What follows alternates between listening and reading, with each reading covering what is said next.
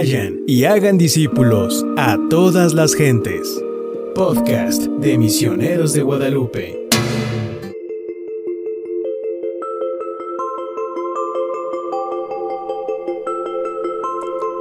Muy buenos días. Mi nombre es Alejandra Coronel López. Soy hermana catequista de Jesús crucificado. Conmigo también está la hermana. Hola, buenos días. Yo soy Erika, Erika Alejandra Espinosa Guzmán, pero solo le pueden dejar en Erika. Soy también hermana catequista de Jesús crucificado desde hace nueve años, gracias a Dios, y estoy muy contenta de estar aquí compartiendo con ustedes. Pues también agradecemos mucho a los misioneros de Guadalupe por invitarnos a, esta transmisión, que si más adelante vamos a hablar sobre la historia del, Rosario. Bueno, Eri, ¿y qué te parece si, si compartimos primero un poquito quiénes somos, de dónde somos, este, para que también la gente pues pueda conocer un poquito? Me parece excelente. ¿Quieres empezar? Bueno, eh, yo soy originaria de Guadalajara, específicamente del municipio de Zapopan, Jalisco. Eh, de ahí pues conocí a las hermanas, conocí a la congregación, porque muy cerquita están de, la casa de mis papás, están muy cerquitas las hermanas, entonces las conocí por servicio ahí en la parroquia y pues nada, que el Señor me invitó a formar parte de ellas. ¿Y tú le dijiste que sí? Pues sí, no me quedaba de otra. ¿Ya cuántos años tienes dentro de la congregación? Tengo nueve años, gracias a Dios. En este agosto em, renovaré mi cuarto, quinto año de votos temporales y estoy muy contenta. Qué bueno, Erika. Y tú, platícanos de ti, Ale, también. bueno, pues ya les decía, mi nombre es Alejandra. Yo también soy hermana catequista de Jesús crucificado. Tengo ocho años dentro de la congregación, un año menos que tú, entré después que tú. Este, yo soy originaria del estado de Querétaro y conocí a las hermanas. Yo las conocí primero por las redes sociales, por el Facebook. Después las conocí en mi parroquia, en la formación de catequistas. Y pues el Señor me ha llamado a pertenecer aquí y aquí tengo ocho años. Lo bonito también de nuestra congregación es que pues nosotras no tenemos escuelas, hospitales. Hay quien sí lo tiene y se, pues también, ¿verdad? Quien forma parte de esas congregaciones, pues lo goza y, se siente dichosa de formar parte de esa congregación. Pero la nuestra no tiene escuelas, no tiene hospitales, no tiene albergues, no tiene eh, casas, hogar. casas hogares solamente nos dedicamos a la evangelización y catequesis en las parroquias, en, pues en los lugares donde se nos pide servicio. Y es este, por este medio que nosotros nos sentimos inquietas y nos sentimos pues a formar parte de, esta misión que también es muy bonita. Así es. Una de, nuestras misiones principales pues es la evangelización y la catequesis. Entonces, pues agradecemos al Señor también por por ese carisma, por ese llamado que nos ha hecho y que justamente también compartimos un poco la experiencia y la espiritualidad como con los misioneros de Guadalupe. De hecho, este, nosotros pues también agradecemos a Dios que podemos compartir un poco más con ellos porque estudiamos, bueno, Erika y yo en este momento de nuestra, en esta etapa de nuestra vida, perdón, estamos estudiando con los misioneros de Guadalupe aquí en la Ciudad de México. Entonces, pues eso también nos llena de una gran riqueza porque si nuestra presencia para la iglesia es evangelizar, pues qué más gusto que compartir con ellos también, ¿no?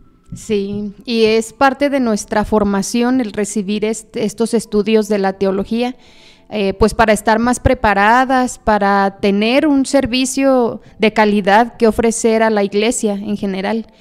Eh, nuestras etapas de formación pues son primero dos años de postulantado que le llamamos ya ingresando a la congregación, dos años de noviciado, incluso ahí mismo en, la casa madre que está en Guadalajara. Eh, y luego ya sigue la etapa del noviciado, que es donde ya portamos el hábito y el juniorado, sí. el juniorado, donde ya portamos el hábito y ya somos hermanas de votos temporales. Esto es que cada año renovamos nuestros votos. Y antes de realizar los votos perpetuos, eh, estudiamos eh, la teología para estar más preparadas y tener pues como más elementos para responder a esta vocación que el Señor nos ha llamado. Así es, entonces pues cualquier evangelizador nos tenemos que formar, cuan más nosotros que, que tenemos una responsabilidad también dentro de la iglesia, ¿no? Sí, así es. Es una gran responsabilidad también porque pues nuestro carisma es eso, evangelizar pero también eh, en nuestra manera propia de vivir al estilo de nuestros fundadores, que nuestros fundadores fueron también originarios de los Altos de Jalisco. Y pues ellos, ustedes conocen pues las personas eh, de tiempos atrás, eran, eran como piadosas, eh, se entregaban este, a Dios así como al 100%, todo en su, en, su, en su vida y en su trabajo. Entonces nosotras heredamos la espiritualidad de Jesús crucificado, que era lo que vivían nuestros fundadores, ¿verdad? Así es. Nuestros fundadores, pues gracias a, a la contemplación de Jesús crucificado, pero pues ellos eran unos, unos chiquillos. O sea, nuestro, nuestro fundador tenía 25 años recién ordenado, así rápidamente, cuando conoce a nuestra, a nuestra fundadora, ella tenía 14 años de edad, era, era catequista. Entonces todo comienza también, este, prácticamente, si tú, tú también te sabes la historia, Eri, eh, en un confesionario, ¿sí? Cuando, cuando el padre, nosotros somos originarios de, Tepatitlán, bueno, la congregación es originaria de Tepatitlán. Sí, así es. Y, todo comienza con algo muy curioso. La mamá de, María Guadalupe Gallegos Franco, que es nuestra fundadora, una niña de 14 años, una adolescente, va y se confiesa con el nuevo sacerdote ordenado y le dice, oye Lupe, fíjate que acaba de llegar un sacerdote que confiesa muy bien, ve y confiésate tú también. Entonces la, aquella niña muy obediente va y se confiesa. En el confesionario, pues ya platican lo que tengan que platicar, pero ahí es donde surge unas carreritas a la santidad. Entonces, la madre le propone al padre, si no me equivoco, la madre le propone al padre pues jugar unas carreritas a la santidad. Imagínense aquellos jóvenes este, con toda la inquietud y con todas las ganas de, responderle al Señor, pues juegan esas carreritas a la santidad, que poco a poco se fue manifestando la voluntad de Dios este, en la fundación de una, de una nueva congregación, como son las hermanas catequistas de Jesús crucificado, y pues por eso estamos aquí. Sí, este bonito esta bonita espiritualidad que el Señor nos ha regalado, pues también no es cosa que digamos nosotros es súper fácil de vivir, porque somos de Jesús crucificado. Entonces, cuesta trabajo desde el principio, eh, como que nos caiga el 20 de esto, de que somos de Jesús crucificado, porque desde que empezamos en nuestra búsqueda, pues es un renunciar es un renunciar, no por renunciar simplemente o que nos duela, que suframos, ¿verdad? Se sufre en, el modo de que pues dejas tu familia o dejas lo que a ti te gusta hacer, pero no lo dejas por dejarlo, sino porque hay un motivo, hay una razón por la cual tú optas vivir este estilo de vida. Entonces se le va dando eh, sentido realmente, se le va dando el motivo por el que tú eh, eliges hacerlo, eliges consagrarte al Señor pues le vamos dando nosotros el motivo que, que, eso nos da alegría. El ser de Jesús crucificado no es solamente estar así todas tristes o, ay, es que soy de Jesús crucificado, así con la cara larga, como dice el Papa Francisco, con la cara vinagrada, ¿verdad? Eso también nos da mucha alegría, el sentido de nuestra entrega, de nuestras renuncias, de nuestra eh, consagración al Señor es de, de, bastante alegría. Bueno, eso es lo que caracteriza a nuestra congregación también, la alegría. Así es. Entonces, pues ser de Jesús crucificado, ya nos lo ha dicho la hermana, no es solamente de, estar tristes y por eso tenemos que estar tristes todo el tiempo, sino al contrario, eso es lo que nos mantiene, los que, lo que nos da fuerza en cada momento de nuestra vida. De hecho, si ustedes se dan cuenta, bueno, Erika y yo somos hermanas junioras, portamos ya el hábito de nuestra congregación y aquí tenemos un Cristo del lado izquierdo.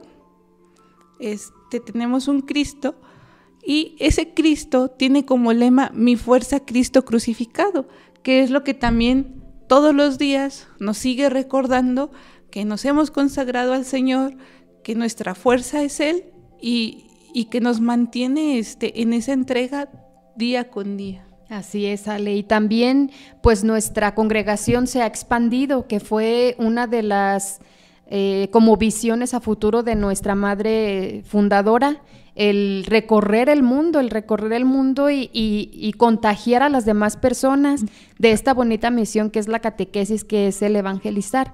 Y nos encontramos, bueno, en Guadalajara, en algunos municipios también de ahí mismo de, de Jalisco, como es Michoacán, como es... Eh, ay, ya se me fue. Bueno, te ayudo un poquito. Sí. bueno, es Michoacán, e, este, ¿qué otra? Colima. No, Colima ya no. Ah, Colima ya no, por eso decía que Colima ya no. bueno, estamos en tres continentes. En América estamos en México, lo que ya es Jalisco y sus alrededores. Sus alrededores, este, Guerrero, Chiapas. A Chiapas. Querétaro y no me acuerdo cuál es, a Ciudad de México, obviamente. Ah, sí. y otros. Y también al norte, pues estamos en Estados Unidos, en Sacramento, California. Al sur, o ya en Latinoamérica, estamos en, en Guatemala, en Perú, que por cierto, Erika estuvo dos años en Iquitos, allá en Perú. Sí. Y en Santiago de Chile. En Europa estamos en España. En España. Y en, y en África estamos... En Guinea. En Guinea Ecuatorial y en el chat. Y en el chat. Entonces, para que sigan también pidiendo por nosotros, sigan, este, nos encomendamos a su oración, que es lo que también nos mantiene vivas y nos mantiene con la fuerza necesaria para seguir adelante. Entonces, Erika, agradecemos este tiempo, vamos a ir a un corte y los esperamos. Ya en el siguiente momento vamos a comenzar con lo que es la historia del Santo Rosario.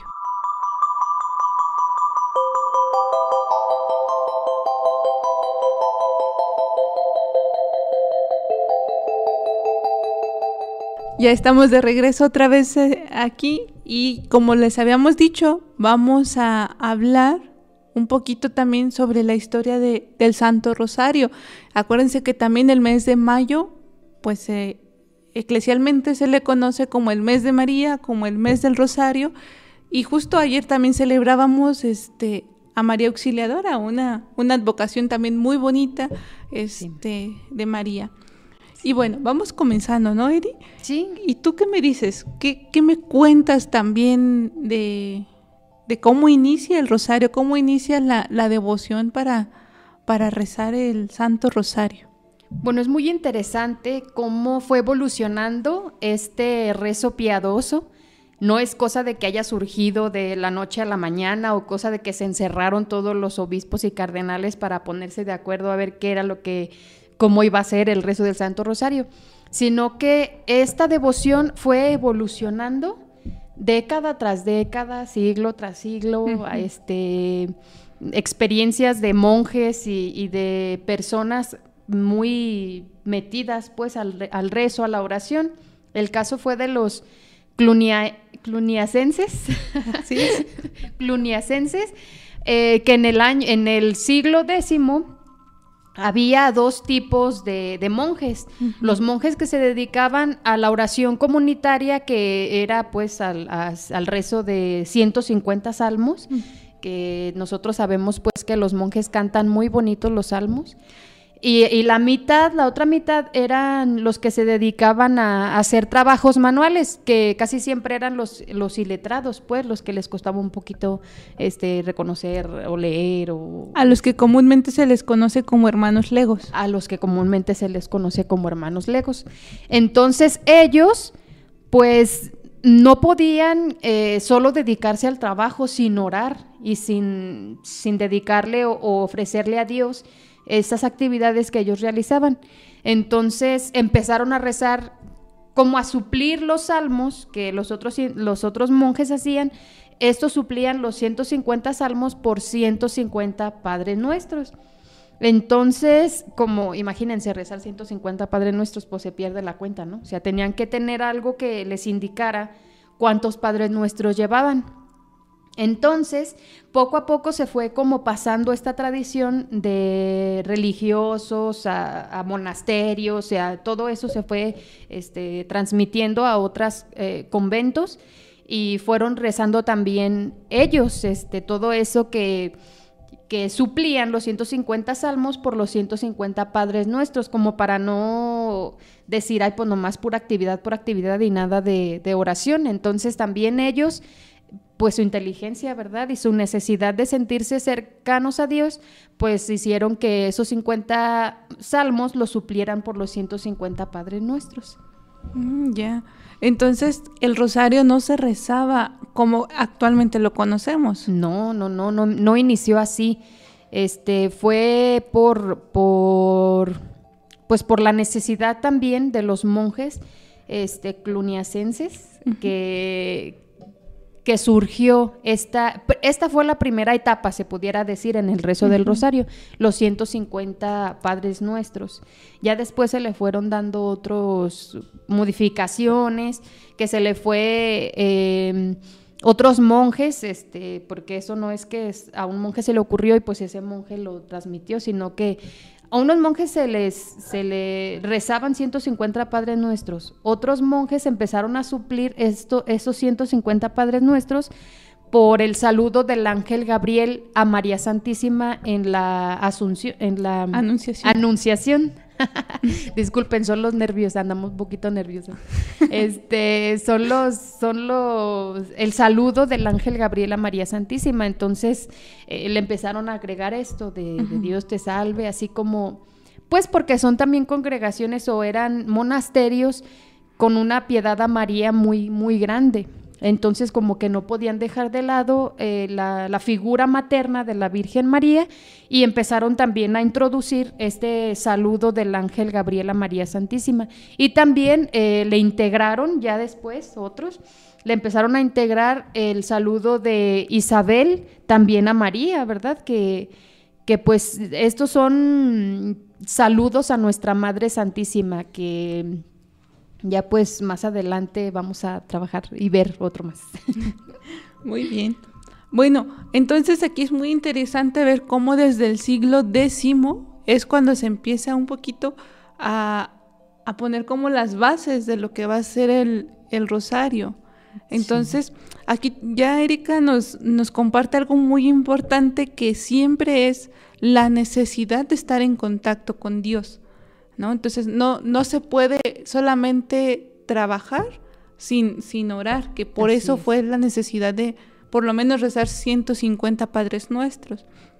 También, Erika, en el siglo XII, este, con la orden de los cistercienses, aquí se le empieza a dar este, con San Bernardo de Claraval, se le empieza a dar una gran importancia a la figura de María más o menos por el siglo V se dice que, o sea, tenemos a María como reina. Sí. ¿Sí? Entonces, por eso es que en muchas imágenes nosotros vemos a María con corona, con joyas, como como pues muy ostentoso todo, porque se le pues es la reina y ciertamente es la reina.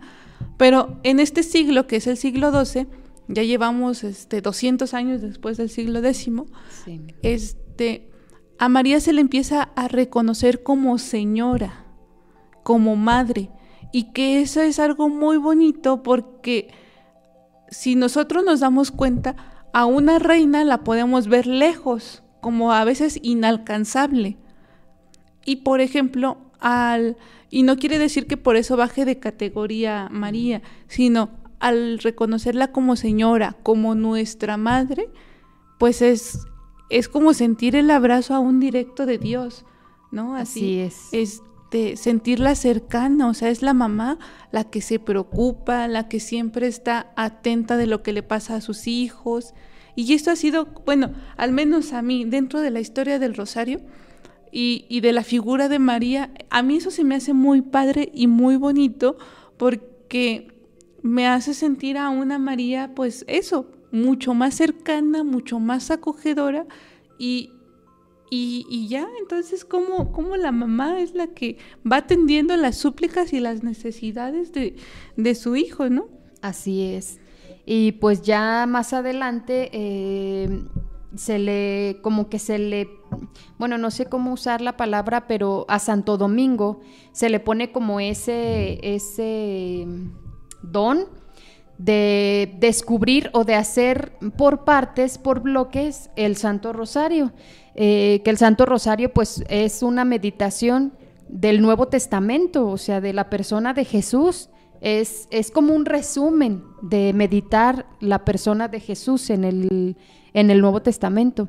Entonces Santo Domingo se le da esta parte de clasificar tres eh, tres bloques de, del Santo Rosario. No sé si tú te recuerdes este, eh, esta etapa del, de Santo Domingo. Sí, pero un poquito nada más antes de, llegar a Santo Domingo, que, que, claro, ya sea él se le conoce como el fundador, nos estamos adelantando unos dos siglos más. Este, aquí lo, lo que decíamos también del siglo XII, es aquí, tú nos mencionabas que, que en algún momento de la historia se, se introdujo el saludo del ángel a María. Sí. Y fue justamente en este siglo, cuando se les conoce como los salutatis, por así decirlo, en, latín, pues son es el saludo a María, del ángel a María.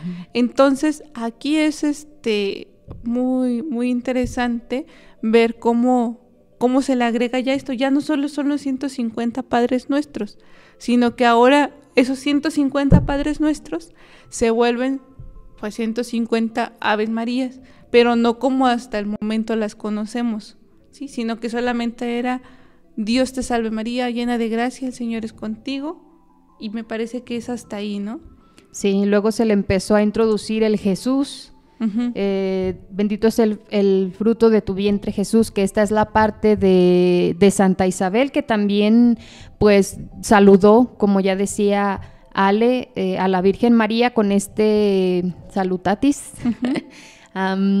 y, se le se incorporó a lo que ellos primero ya habían hecho. Entonces se hizo un poquito más largo el saludo a la Virgen María y se le agregó bendito es el fruto de tu vientre y se le agregó Jesús para que pues se diera o se o se diera uno cuenta que es a Jesús pues por medio de la Virgen María. Así es. Entonces, aquí ya hemos recorrido tres siglos. O sea, empezamos décimo, el onceavo no tiene como mucho que decir. El siglo XII, que ya hablamos este, sobre la, con la, perdón, con la orden este cisterciense. En el siglo tercero, en el siglo tercero, en el siglo XIII es este donde son los 150 Aves María, que también es este este, un modo muy padre también de, en este caso de, los monjes, de ir orando. Sí. Y pues vamos a entrar al siglo XIV, que ahora sí es justo lo que, lo que tú ya nos vienes diciendo, que son las, el rosario y las órdenes mendicantes. Entonces, aquí es donde van a aparecer grandes personajes, ¿no? Donde nacen, por ejemplo, las órdenes como los franciscanos, agustinos. los agustinos, ¿Quién más? Eh, los dominicos, que pues es el origen de Santo Domingo, que es el fundador de los dominicos. Los eh, carmelitas. Carmelitas, mm, pues sí, ellos. Sí, entonces, en general, aquí es donde nacen las grandes órdenes este, de vida monástica. Entonces, donde la historia de la iglesia empieza a tener como mucho, mucho auge, muchas cosas que, que, se van a ir renovando, ¿no? Entonces, antes de seguir con la historia del rosario, eh, aquí pues nace, nace la vida consagrada, en este caso los monasterios, porque las personas este, quieren, quieren vivir de una manera diferente su cristianismo, quieren vivirlo de una manera mucho más radical. Entonces, por ejemplo, nos encontramos a un San Francisco de Asís que, le da un giro de 360 grados a su vida, este, y pues ahí están los franciscanos, un Santo Domingo también que, que, este, que se distingue también por ser pues muy inteligente, que pues eso caracteriza también mucho a los agustinos, pero con la finalidad también de, de responderle mejor al Señor. Sí, en esto, en esta época, pues también lo que se resalta es la piedad. Eh, nosotros sabemos o conocemos este, muy poco de estas personas, pues porque ya son de siglos y siglos atrás, pero son sus aportaciones sobre todo muy espirituales que, que dan vida, a, o si los tomáramos en cuenta en el presente, dan vida a nuestra vida dan vida a nuestra vida este, en la actualidad. Entonces sus aportaciones no son solamente que ya de siglos pasados, sino que también en, el, en la actualidad los podemos poner en práctica que tal es el caso del Santo Rosario que se ha ido puliendo poco a poco, se ha ido mejorando, se ha ido este, haciendo ahora sí una piedad popular que nos ayuda a tener ese contacto con Dios, como ya decía Ale hace un momento, nos ayuda a tener ese contacto con nuestra Madre Santísima en relación de madre e hijo, o sea, no, no solo de, la Madre de Dios y así como una línea entre ella, ¿no? Sino que pues nos podemos acercar a ella como sus hijos que somos y pedirle favores, o sea, su intercesión, su protección y todo esto por la mediación del rosario. Así es. Entonces aquí también nace una espiritualidad, en este siglo nace una espiritualidad que es este el movimiento espiritual, eh, perdón, el movimiento espiritual de las beguinas, ¿sí? Que son las mujeres piadosas de ese tiempo. Entonces, ellas también, o sea, si nos damos cuenta, antes también la mujer no tenía como mucho mucho qué hacer en la iglesia, por así decirlo. Nace esta espiritualidad con el fin de, también sentirse cercanas a Dios, estar en, contacto con Dios. Entonces, esta, esta espiritualidad lo que, lo que quiere hacer es que vivían en comunidad estas mujeres también. Y, ellas también pues empiezan a rezar el, las 150 Ave Marías este, con este fin, con este fin de, mantener su vida, su vida de oración. Sí, eh, no sé, tengo en mi mente así vagos recuerdos que ellas fueron acusadas de herejía o, se les decía pues que ellas eran herejes. No sé, en esta parte, Ale, si nos puedes aclarar un poquito más.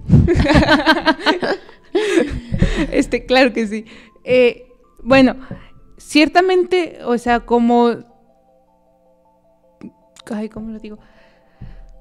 Sí se reconoce a ellas como, como herejes, ¿no? Entonces, por eso es que empieza a, a ver también, aquí hay otra, se le cambia, ya les decía, era una espiritualidad beguina, cambia en este siglo, en este mismo siglo, también cambia a la devoción moderna, que fue conocida como la devoción moderna. Esto es este que proponía básicamente una una oración con los pasajes bíblicos. Ya. ¿sí? Entonces, aquí, pues ya, y aunque ya se decía Jesús, era también la oración a través de, los evangelios. ¿Sí? con pasajes bíblicos específicos que ayudaban, o sea, para que no les dijeran que eran herejes, pues. Sí, es esta pues fue como una gran mm, pues aporte también a la iglesia el parte de las beguinas. Eh, porque pues la mujer, como ustedes, como todos ya sabemos, pues no tenía mucho este, importancia en, la sociedad y pues esto hizo que ellas tuvieran así como ese despertar o ese aporte también a, la iglesia o en este caso pues a esta orden eh, de, de, monástica. Así es. Y entonces pues o sea con la devoción moderna ya les decía, se, se introducen los pasajes del Evangelio, pero que entonces ellas mismas y también la, iglesia en general se da cuenta que no se contrapone este, lo que ellas hacían pues con las 150 Ave Marías o, o el Salterio de María que se le conocía también. Entonces, pues es una fusión y si nos damos cuenta también, todavía no vamos a hablar de la actualidad, pero en la actualidad muchos momentos o muchos libritos que tenemos en nuestras casas para rezar el Santo Rosario, pues viene algún pasaje bíblico, vienen las 10 Ave María, bueno, el Padre Nuestro, las 10 Ave María y como ya lo sabemos rezar. Entonces, desde por ahí empieza a venir también cómo se va puliendo este, este método de, de rezar. Eh, y bueno, entonces aquí este también aparece, ya Erika, vamos a pasar a, un siglo más, vamos a pasar al siglo XV, este, cuando aparece ya el Ave María completa, ¿sí? ya, ya se le agrega la segunda parte, ¿y tú sabes cuál es la segunda parte del Ave María? El Santa María. Santa María, Madre de Dios. que, he sacado justamente de, la respuesta de esta Isabel, la prima, la prima de María, ¿no? Cuando ella va a visitar a, su prima Isabel porque está embarazada de Juan y con ese saludo la recibe este Isabel. Isabel. Entonces, aquí en este siglo empieza el Ave María completa, como en la actualidad lo conocemos.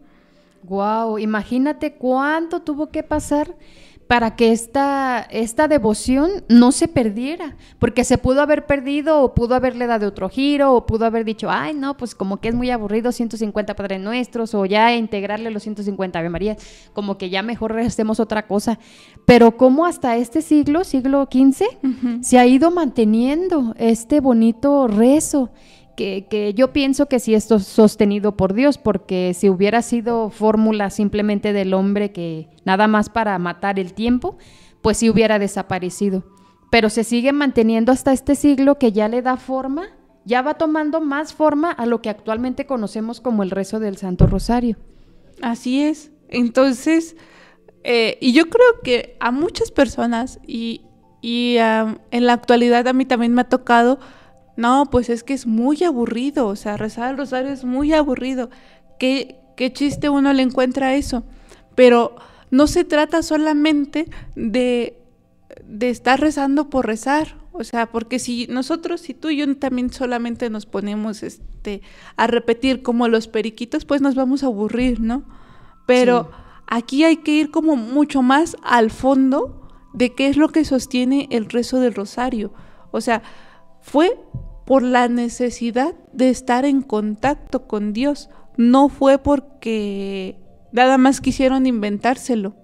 Entonces, eh, yo creo que si uno rescata el fondo o, el, o lo último, el trasfondo de, de lo que tiene el rezo del rosario, entonces tú dices, no es aburrido o no solamente se reza por rezar. Sí yo creo que en, el otro momento, en el ahorita vamos, en un momento más vamos a ir a un corte y vamos, este, en el otro momento ya vamos a abarcar otros cinco siglos, bueno, hasta llegar a nuestro siglo, que va a ser mucho menos, este, menos largo, sí, porque aquí nos damos cuenta ya, el rosario ya tiene como forma de lo que nosotros, este, actualmente conocemos. Entonces, igual, si tienen alguna duda, alguna pregunta, pues aquí está Erika para que se las responda. Pueden hacerla llegar su duda y si podemos, se las respondemos. Entonces, Erika, ¿tú quieres motivar para algo más, decir algo más antes de irnos al corte? Pues eh, nada más saber el, origen de nuestras piedades, de nuestras eh, raíces cristianas, católicas, pues nos ayuda mucho a mantenernos en la actualidad está muy difícil la situación, creer en Dios, creer en la Virgen María. Entonces, el conocer de nuestras piedades, el porqué de las cosas, el porqué de, de dónde vienen, de dónde surgen o cuáles son sus orígenes, pues nos ayuda a mantenernos y a enamorarnos más de nuestra religión, de Dios, de que pues que Dios no es religión, sino eh, la religión es una manera de cómo practicar el amor de Dios. Entonces, eh, solamente esto, que, el conocer el origen de nuestras eh, piedades nos ayuda a mantenernos en la actualidad firmes en lo que creemos, en lo que queremos, en, el amor de Dios sobre todo. Y sobre todo también si se reza el, el rosario en, en familia, o personalmente, que es de donde, surge, ya lo decíamos, por ahí por el siglo XII, XIII, este, que surge de las necesidades, pero no nada más es para que una sola persona lo rece, ¿no? Entonces es para rezarlo en comunidad, para rezarlo con otro. Y también lo que decíamos, cuando se le reconoce a María como madre, entonces es aquella que atiende las necesidades, ya lo decíamos hace un momento, atiende las necesidades de su hijo. Entonces no tengamos miedo tampoco de pedirle a María por nuestras necesidades. Muchas gracias, vamos a, a un corte comercial y ahorita regresamos.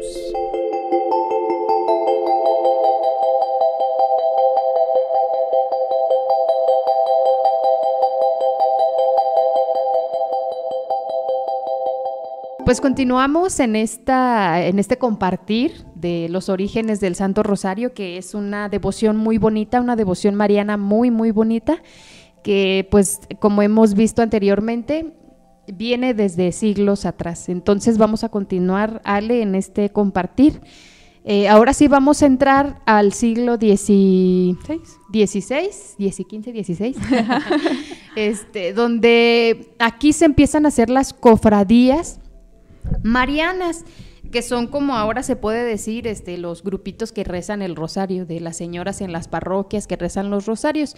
Pues en aquellos entonces también se empiezan a hacer las cofradías marianas, donde se empieza a, a facilitar o a propagar el rezo del rosario, que tiene cuatro factores o cuatro finalidades. Primero que es un rezo muy sencillo, o sea, no es cosa del otro mundo, así que tenga yo que hacer 40 mil cosas, no. Es un rezo muy, muy sencillo. Es. un rezo que ayuda a meditar en los evangelios. Así es. A repasar toda la vida de Jesús, o sea, en meditar los evangelios. Otra de sus eh, cosas buenas o, de las que nos, nos invitan a hacer es que se puede rezar individualmente, pero también comunitariamente. O sea, se puede hacer de las dos maneras, uno solito ahí cuando va en el camión o cuando va en el metrobús puede ir rezando su rosario, o también eh, comunitariamente en familia. El rezo del Santo Rosario en familia es muy, muy bonito, pero sobre todo trae muchísimas bendiciones. Y otra de las cosas es que nos ayuda a pedir a Dios de una manera correcta. De algo que la sociedad se queja es que es que Dios no me escucha, es que Dios no me esto, es que Dios, ¿verdad? Todo el chavo es la culpa a Dios, pero la verdad es que no sabemos pedirle a Dios las cosas. Entonces el rezo del Santo Rosario nos ayuda a pedirle a Dios de manera correctamente lo que necesitamos. Entonces no es cosa que le tengamos que exigir a Dios eh, las cosas, sino que, de manera correcta, porque la Virgen María es una intercesora. Así Entonces, eh, si nosotros le pedimos a la Virgen María un, un, favor y ella nos lo concede, no es que ella nos lo haya concedido, es Dios por medio de ella, porque ella le lleva a Dios nuestras súplicas, le lleva a su Hijo nuestras necesidades. Entonces, eh, el rosario es un gran método para, para esto, o sea, para recibir lo que nos conviene a los ojos de Dios, que es bueno para nosotros. Y también, este, ahora vamos retomando ya Santo Domingo. Eh, es lo que te iba a preguntar. sí. ¿Qué, ¿Qué tiene que ver Santo Domingo ya después de todo esto? Ya han pasado cinco siglos. Sí. Bueno, en este, en este siglo también es muy importante porque los dominicos sobre todo son los que empiezan a, promover estas cofradías marianas. ¿Por qué? Porque eh, Santo Domingo, bueno, se, lo que conocemos es que la Virgen se le aparece a Santo Domingo y le regala un rosario. Entonces, como ya ustedes saben, cada santo tiene su, su su aparición o el favor especial de Dios o de la Virgen, ¿no? Entonces a Santo Domingo se le aparece la Virgen María, le entrega un rosario y le da esa encomienda, o sea, le dice, tú te vas a encargar de, difundir el rezo del Santo Rosario y, y, tú te vas a encargar de que las personas por este medio me busquen como madre, como intercesora. Entonces eh, se le atribuye a Santo Domingo como el fundador del Rosario pero porque él es el encargado de la Virgen María de difundir esta, esta bonita, hermosa, preciosa devoción a la Virgen María. Oh, ya. Entonces no es que Santo Domingo haya inventado el rosario. O sea, más bien con todo lo que ya hemos visto de que hay detrás de, de la historia, pues entonces él es al que se le aparece la Virgen. Así es. Él es como el, el instrumento de la Virgen María para hacer llegar a los demás, a la iglesia, sobre todo universal, este rezo del Santo Rosario.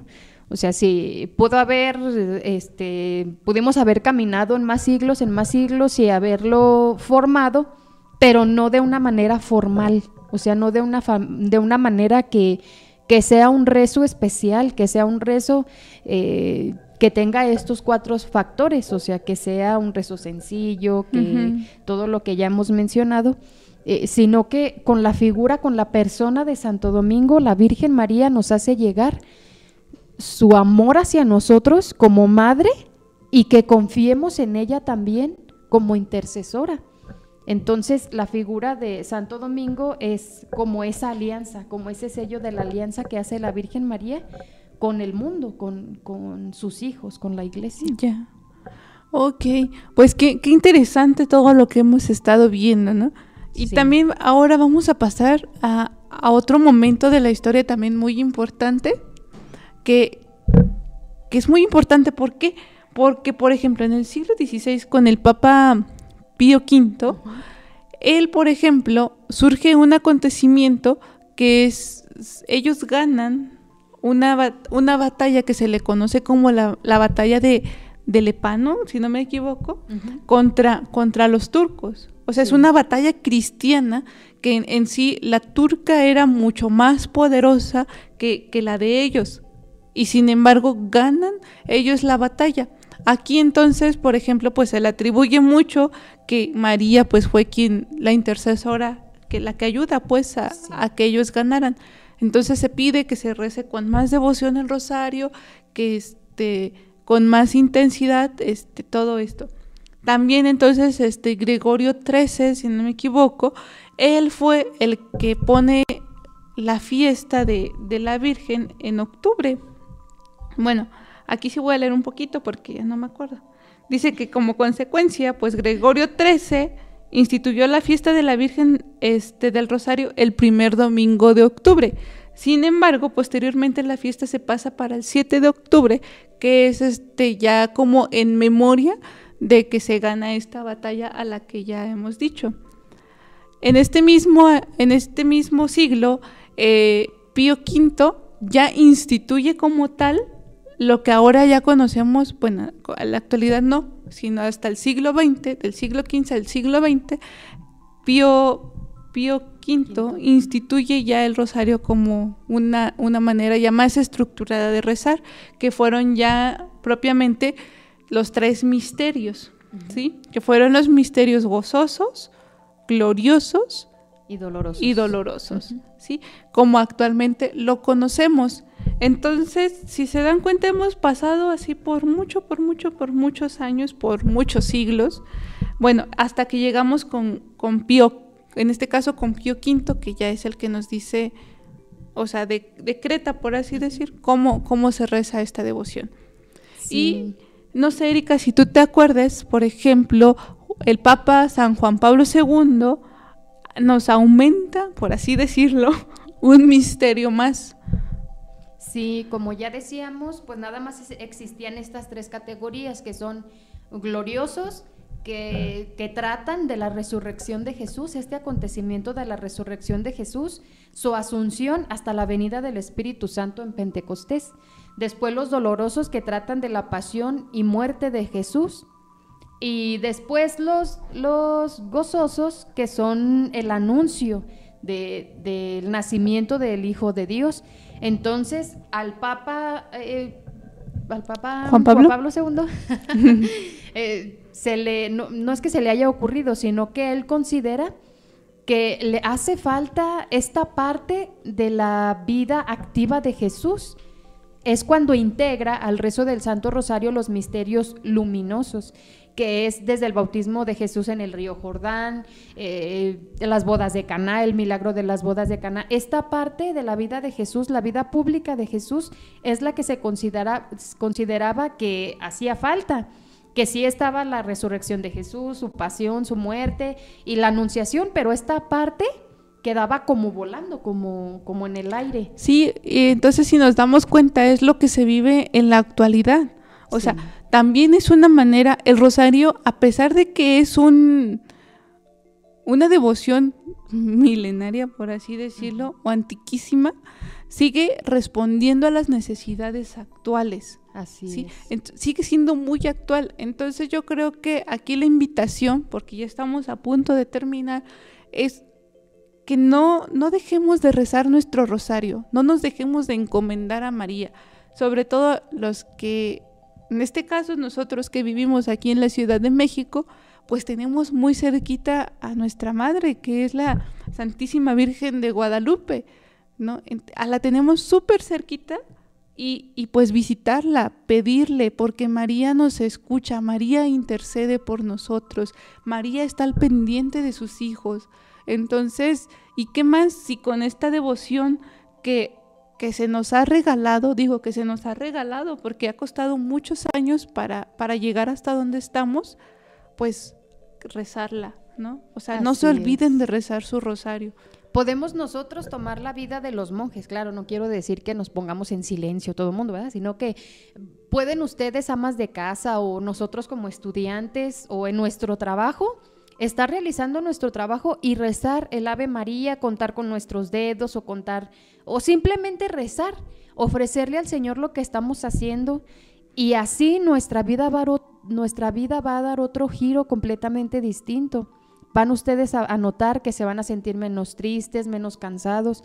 No quiere decir que sea esto un milagro y que nos y que nos haga así como angelitos, ¿no? Pero es una invitación que les hacemos a, a rezar el Santo Rosario. Pues muchas gracias y muchas gracias también a los misioneros de Guadalupe por, por invitarnos. Hasta luego. Gracias.